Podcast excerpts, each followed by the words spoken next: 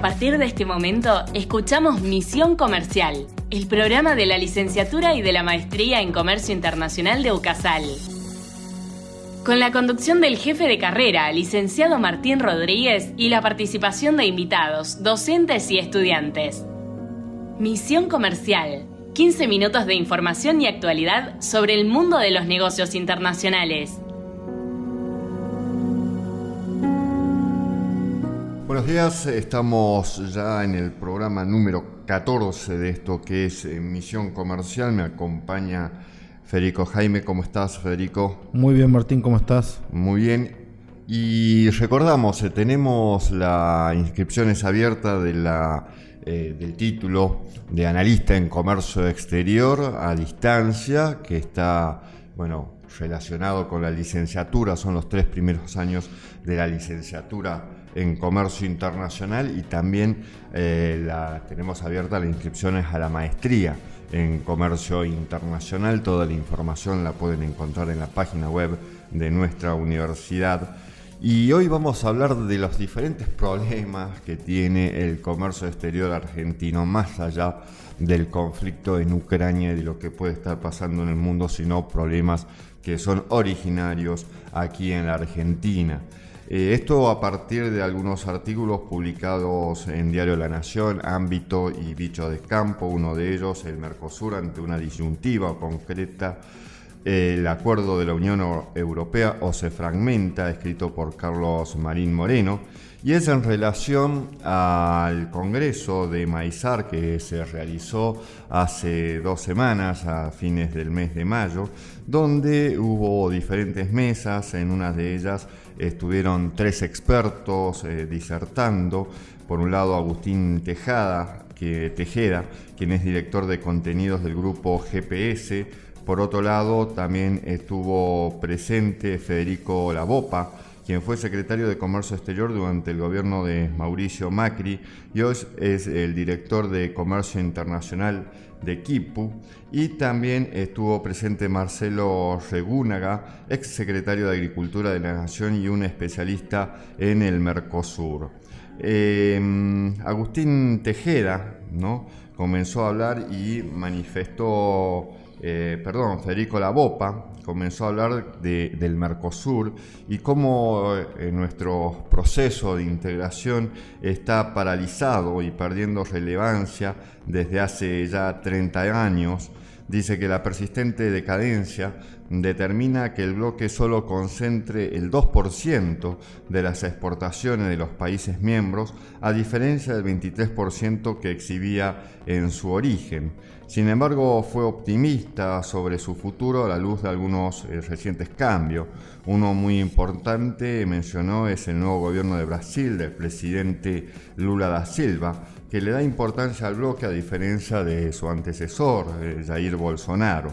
El orador también mencionó que esto es importante porque nada se puede hacer en el Mercosur sin Brasil. Es el principal socio de la Argentina y equivaldría a la suma de los seis principales países de la Unión Europea. Entonces resulta indispensable el Mercosur eh, con el Brasil adentro. Otro factor importante que mencionó la BOPA es el, acuerdo, aparte del Mercosur, del acuerdo Mercosur y Unión Europea, es que este le podría dar aire al bloque regional. La Unión Europea está tocando la, puerta y diciendo que quiere interactuar con la región. Y esta circunstancia coincide con justamente con el cambio de gobierno de Brasil y la próxima asunción de las nuevas autoridades nacionales en la Argentina, destacó la BOPA. Además, destacó que si esta perspectiva se convierte en realidad, será una señal política importante y generará oportunidades para ubicar productos del bloque en los países europeos con paulatina baja de los aranceles del Mercosur. En cambio, si fracasara este acuerdo, es poco probable que pueda hacerse de otro, otro con un bloque de países asiáticos. Eh, por otro lado, quien fue el ex eh, secretario, quien fue secretario de Agricultura del presidente Macri, eh, Marcelo Regúnaga, volvió a insistir, y esto para mí no es así, pero bueno, que Argentina debe volver debe replantear la estrategia de desarrollo económico y social que empleó, ah, bueno, sí que debe replantearse esto, ¿no? ahora sí concordamos, que empleó desde hace 80 años basada en la industrialización sustitutiva de importaciones. Nuestro país se cerró al mundo desde el siglo pasado priorizando el mercado interno en vez de crecer con el comercio exterior. Es el momento de cambiar el modelo y aprovechar la oportunidad de agregar valor a los productos de la bioeconomía, como biocombustibles, bioplásticos y otros para comenzar una nueva etapa de desarrollo. Los mercados de, estos bienes, crecen más rápido que su producción y hay que aprovechar la demanda y desarrollo, desarrollando equipos especializados en comercio exterior que hoy no están disponibles luego de tantos años de privilegiar la demanda interna. Regunaga también subrayó que la bioeconomía dará oportunidad de hacer más dinámico el Mercosur, aprovechando los aspectos complementarios que se puedan generar entre los países miembros. De esta forma se puede pensar en una escala regional para insertarse en el mercado mundial. Por otro lado, con una mirada extranjera, Enori Barbieri, quien es dirigente brasileño, presidente de Abramilo, mencionó que en Brasil los políticos se comprometen con el sector agropecuario, Prueba de ello son los numerosos representantes del campo en el Congreso Nacional. Y mencionó que la Argentina tiene tierras, recursos humanos, maquinarias, puertos e infraestructura para ser muy competitiva produciendo granos si se lo propone y recordó que gran parte de la superficie agrícola de Brasil está a 2.000 kilómetros de los puertos y hay que sacar la producción del campo por caminos de tierra de largo trayecto antes de llegar al asfalto. Los argentinos tienen todo para crecer en granos, falta que el sector público y privado se pongan de acuerdo y tiren parejo para que esa perspectiva se convierta en realidad. Por otro lado, en Bichos de Campo también se publicó otras cuestiones que pasaron en este congreso y allí estuvo presente Gustavo Idígoras, presidente del Ciara SEC. En referencia, allí este dirigente habló sobre los obstáculos implementados por el Estado argentino que impiden el desarrollo del sector agropecuario. Nos tenemos que parecer a nuestros, a nuestros competidores a cada embarque de maíz que sale de la Argentina se le cobra un 12% de derecho de exportación, mientras que en Estados Unidos y Brasil esto no sucede, expresó durante la charla ofrecida en el Congreso. En segundo lugar, nombró que cada intención de exportar maíz al mundo hay que registrarla obligatoriamente con hasta un año de anticipación y en un mes predeterminado, además de pagar el derecho de exportación por adelantado. Estas eh, son diferentes medidas que planteaba Indígoras que deben desaparecer para el 11 de diciembre, es decir, el día después de que asuma el nuevo presidente de la Argentina. En tercer lugar, que debe desaparecer, o el tercer aspecto importante que debe finalizar el 11 de diciembre, es que eh, es la intervención cambiaria aplicada por el Banco Central. Cuando ingresamos divisas no son de libre disponibilidad, mencionó las divisas son propiedad privada, son de los exportadores, que luego de comprar granos a los productores los embarcan. Pero en la Argentina llegan los dólares y a los cinco días el BCRA dice esto es mío, no es tuyo. El cuarto aspecto que debería terminarse es la determinación de cupos de exportación, que limitan la posibilidad de concretar embarques. Primero hay que rogar a que un funcionario abra una, abra una cuota de exportación y por un tiempo determinado, y te dice que la abro por un volumen determinado, y si vos no registras rápido estos embarques, no se puede dar más cuotas. Ni Estados Unidos ni Brasil tienen limitación alguna para operar en este sentido. El quinto y último tema que hace de la Argentina un país insólito es la obligación de ingresar las divisas en un plazo inferior al embarque, al embarque del efectivo o a la recepción del efectivo por parte del exportador. Estamos abasteciendo con maíz al sudeste asiático. Los barcos tardan 30 días eh, como mínimo para llegar a destino y con la realización de los documentos comerciales el plazo de cobro puede ser de 35 a 40 días desde la salida del embarque, pero el Banco Central de la República Argentina determina que debemos ingresar las divisas a los 15 días, algo que no se cobró todavía. Y esto no le importa al Banco Central de la República Argentina, y si uno se pasa dos días de ese plazo puede ir preso. En Estados Unidos y Brasil estas disposiciones tampoco existen.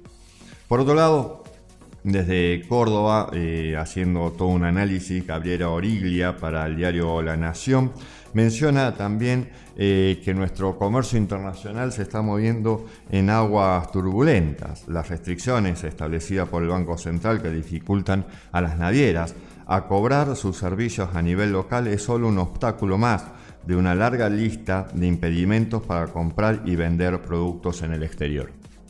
Además de la, docena de navieras que operan en la Argentina, viene planteando a las autoridades su inquietud por la incertidumbre respecto a la hidrovía que sigue bajo control estatal y demoras en la concesión.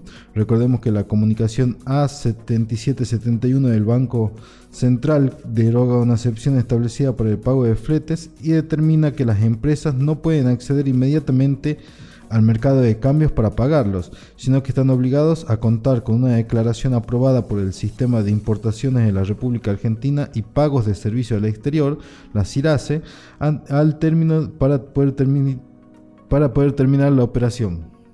Esto ha llevado que la Argentina se haya sumado como Venezuela, uno de los pocos países, los únicos dos países aquí en Latinoamérica que eh, han obtenido el estatus de puerto sucio que implica que esos servicios no pueden pagarse utilizando moneda local para comprar los dólares en el país. El contexto es malo y en el corto plazo por la falta de dólares las empresas no esperan que se revierta. En ese sentido, Julio Delfino, quien es presidente del Centro de Navegación de la República Argentina, subrayó que le ha sido imposible lograr avances a nivel sectorial con el gobierno, pese a que los problemas fueron alertados por casi todo el arco de la cadena productiva y logística. El Ejecutivo también eh, repasó que desde el 19 de mayo los conceptos S02 fletes y S04 eh, otros servicios de transporte requieren de CIRASE previo. Delfino lamentó que la interpretación previa del centro del central de separar debidamente el flete internacional no fue suficiente para compensar las necesidades del gobierno frente a los escasos dólares que pudiesen quedar. Delfino también subraya que no se comprende qué estarán analizando por 60 días desde, desde la FIP, toda vez que el soporte documental es un, es un BL, es decir, un Bill of Lading, facturado y cobrado, añade que tampoco se entiende que evalúan, que evalúen la capacidad económica o financiera del quit que presenta al banco dicha remesa. Y se pregunta si acaso el monto del flete está relacionado a la gente que lo representa o debe su esencia al, al barco que realmente genera el transporte que la carga requiere. Además se detalla que quien logra la aprobación de la CIRASE debe agregar en su parking otros 90 días si es una empresa vinculada. Los agentes que participan del comercio internacional advirtieron que hay una infinidad de problemas derivados de la situación generada por las limitaciones impuestas.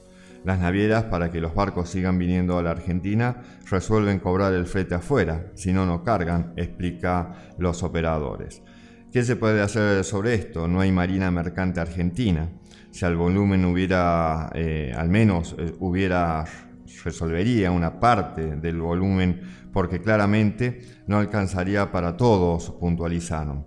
Si no se paga afuera, se corta la cadena logística y eso es desabastecimiento. Otra, otra, posibilidad que grafica la fuente es que las navieras decidan descargar en el puerto de Santos, en Brasil, o en el de Montevideo, en Uruguay.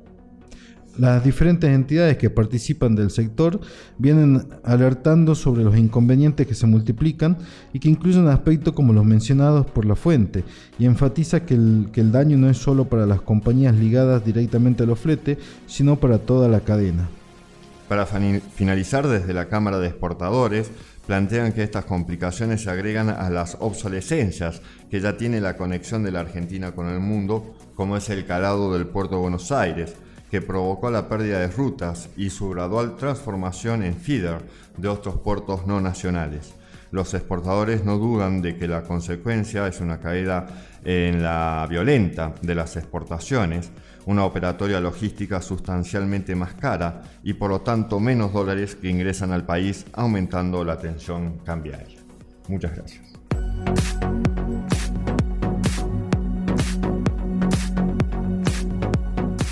Hasta aquí Misión Comercial, el programa de la licenciatura y de la maestría en Comercio Internacional de UCASAL, con la conducción del licenciado Martín Rodríguez. Por su atención, muchas gracias.